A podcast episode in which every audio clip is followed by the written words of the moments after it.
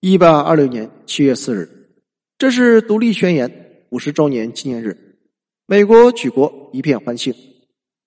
就是在这个难忘的日子里，两位开国元勋，第二任美国总统约翰亚当斯和第三任美国总统杰弗逊，在同一天几个小时之内相继去世。杰弗逊临终前说：“第四任总统麦迪逊还在吗？”而亚当斯。在临终前安慰身边的人，好在杰弗逊还活着。其实杰弗逊早在他几个小时前就去世了。老一辈的革命家相继离世，年轻人要登上政治舞台。美国的政治环境已是今非昔比，联邦党烟消云散。一八二八年总统竞选，火药味十足，民主共和党分裂，他们一方。是国家共和党支持中央集权，以时任总统亚当斯为首；另一方是民主党拥护民主自治，是以战争英雄安德鲁·杰克逊为首。而这个民主党就是现在的美国民主党。杰弗逊是创始人和第一任总统，他的平等理念也根植于民主党的执政纲领。现在的共和党要出现的稍微晚一些。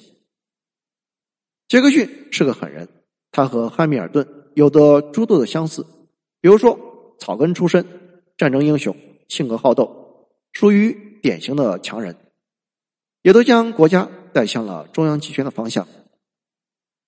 杰克逊二十二岁的时候，看上了一位有夫之妇雷切尔。雷切尔老公见到他的时候，两个人想来一番武斗，杰克逊拒绝了，倒不是因为害怕，而是觉得。武斗太可笑了，他提出决斗，也就是用枪斗，直接就把对方吓跑了。真可谓是生命诚可贵，爱情价更高。为了爱情可以赌上生命，自然赢得了美人芳心。终于，杰克逊在二十四岁的时候和雷切尔结婚，他们搬到了田纳西州居住。一七九八年，三十一岁的杰克逊。当上了田纳西州大法官。某天，他意外的碰到了州长。州长正在和别人宣扬自己的政绩，杰克逊也去凑热闹，闲扯自己的贡献。没成想，州长倒是一阵讽刺：“贡献？你能有什么贡献？我光知道你是把别人的老婆拐到了田纳西。”一听这话，杰克逊怒了，他不顾州长已经拔出的佩剑，跑到路边。拿出了一根木棍，就冲了上去，将州长揍了一顿。要不是众人拉开，州长可能会更惨。几年之后，一位报社记者喝醉酒，拿杰克逊的妻子开玩笑，结果呢，后来在决斗的时候被杰克逊打死了。一八一二年，参加英美战争，骁勇善战，作风强硬，人送绰号“老葡萄木”。最终，在新奥尔良战役中一战成名。享誉全美，这就是杰克逊，就是这样一个强人，在一八二八年总统竞选中取得了压倒性胜利。不幸的是，树大招风，针对他婚姻的恶意指控越来越多。雷切尔几次气得晕倒在地，健康状况一落千丈，很快去世。而妻子的意外身亡，反而激发了杰克逊的斗志，他终身未娶，全身心用于经营民主党。他要带领民主党驱逐国家共和党代表的特权势力，让美国重回平民时代。一八二九年三月四日，杰克逊的就职典礼盛况空前，前所未有的庞大人群聚集在国会大厦。仪式结束之后，嘈杂的人群穿过宾夕法尼亚大道，跟着英雄走向了白宫。人们急切的想要和新总统握手，结果相互践踏，弄脏了衣服。弄坏了沙发和椅子。杰克逊的政治盟友肯德尔激动地说：“这是人们引以为傲的一天。杰克逊将军是他们自己的总统。”而最高法院的法官斯道雷厌恶地说：“暴徒国王的同盟军看起来获得了胜利。”两人的话预示了杰克逊总统的权力之路：从代表人民到代表权力，一个人。被国民捧得越高，就会离国民越远。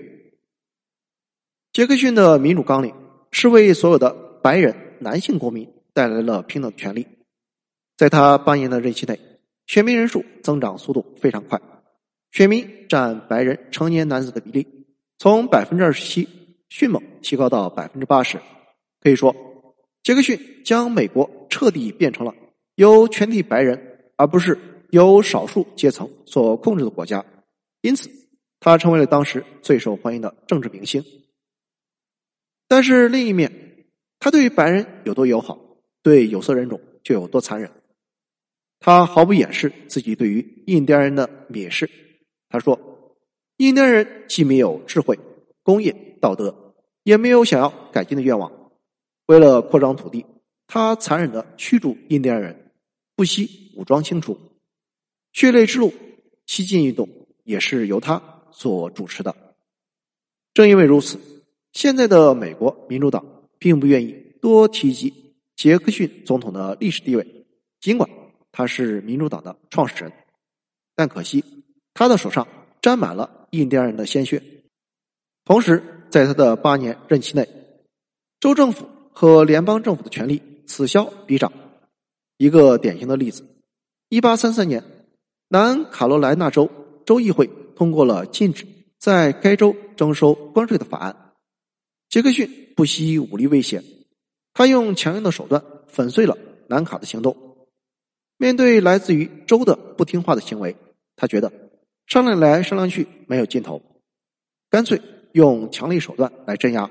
所以，没有哪个州敢单独的对抗联邦政府。联邦政府权力的扩大带来了财政收入的快速提高。一八三五年，美国历史上首次出现了财政盈余。到了一八三六年，杰克逊用财政盈余还清了所有的国债，而这。是美国历史上唯一的一次财政情况的改善，杰克逊就将盈余的资金贷款给了各州使用。这一举措大大增加了联邦政府的权力空间。就这样，美国朝着集权方向前进。所以有人说他是国王安德鲁一世，而他也是首个遇刺的美国总统。当然，仅仅是遇刺，没有身亡。为了限制民主党的权力扩张，辉格党应运而生。而辉格党这个名字源自于英国致力于限制国王权力的辉格党。辉格党和民主党在施政纲领和阶级基础上截然不同。辉格党人一般都是富有的商人，有着更加深厚的贵族背景，他们集中在北方；而民主党自称是平民政党，北部的小商人，南方的种植园园主。以及西进运动中受益的西部人士是主要的支持者。可见，民主党的成分比较复杂，至今也是如此。辉格党坚定的支持发展工商业，将美国打造成为工业化强国。民主党呢比较中立，守着过去，望着未来，支持农业经济，但是也并不反对发展商业。政府的主要任务是消除社会障碍。保证人们获得机会的平等机会。可见，辉格党更注重于经济现实，而民主党更注重政治正确。从那个时候起，就奠定了民主党的一些基本特质。作为共和党的前身，辉格党也奠定了共和党的一些基本特质。一八四零年，辉格党人哈里森以绝对优势赢得了总统竞选。在一八六一年南北战争之前。两个党基本上是交替执政，集权的风险暂时解除。然而，美国又遇到了一个更大的问题。一八五四年，民主党人皮尔斯担任总统，可是遇到了一个让人很头疼的问题：面对着垂手可得的土地，美国居然反对扩张。什么？难道世界上居然有国家对于领土没有兴趣？因为当时的美国已经扩张到了太平洋，又对古巴和夏威夷产生了兴趣。总统皮尔斯开始秘密的计划占领古巴，他打算以一点二亿美元购买。如果西班牙拒绝，那么根据上帝的指示，我们用武力夺取古巴，那就是正义的。没等欧洲反对，美国自己就反对，北方人士异常愤怒。认为政府是在密谋的接纳新的蓄奴州，而与此同时，夏威夷主动要求加入联邦。南方人士也愤怒了，指责政府是在偏袒自由州。于是，本来可以名垂青史的皮尔斯，眼睁睁看着两个计划都破产。美国的这种反逻辑的背后，是南北矛盾的激烈冲突。当北方在大力发展工商业的时候，南方的经济支柱依然是种植业。围绕着奴隶制，南北分歧越来越大。北方需要更大的市场，南方宁愿撕破脸皮搞独立，也不愿意放弃落后的农奴制。双方不断的撕扯，总之，触动利益要比触动灵魂还要难。美国的奴隶制是一个复杂的问题，一两句话绝对讲不清。当时，美国南北双方的核心斗争焦点，就是新加入的州是否允许实行奴隶制。当时，美国的自由州和蓄奴州数量相等，双方在最高立法机构参议院实力相同。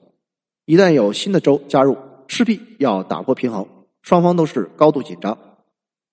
有些地区不用看。就知道会实行什么样的制度，比如说古巴，如果去占领了，那肯定就是驱奴州；而夏威夷呢，肯定会是自由州，除非这两个州同时加入，否则铁定没门所以皮尔斯总统才会十分的苦恼，看着煮熟的鸭子飞走。为了解决这个棘手的问题，一八五四年，美国国会通过了一个法案——堪萨斯内布拉斯加法案。法案中说，新的土地到底该不该实行奴隶制，这应该是各州自己决定的事情，联邦政府无权干涉。结果呢，这个法案直接摧毁了辉格党。有的议员呼道：“我们完蛋了，这个党死了，死的不能再死了。”北方的辉格党人是辉格党的铁盘，他们反对这个法案，于是退党独立出来，成立了共和党。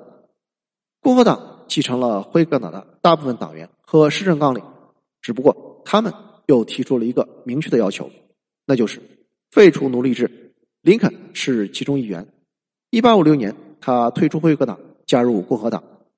南北战争之后，共和党维护了国家统一以及商业文明的加持，美国即将迎来共和党的时代，而民主党和共和党之争就此展开。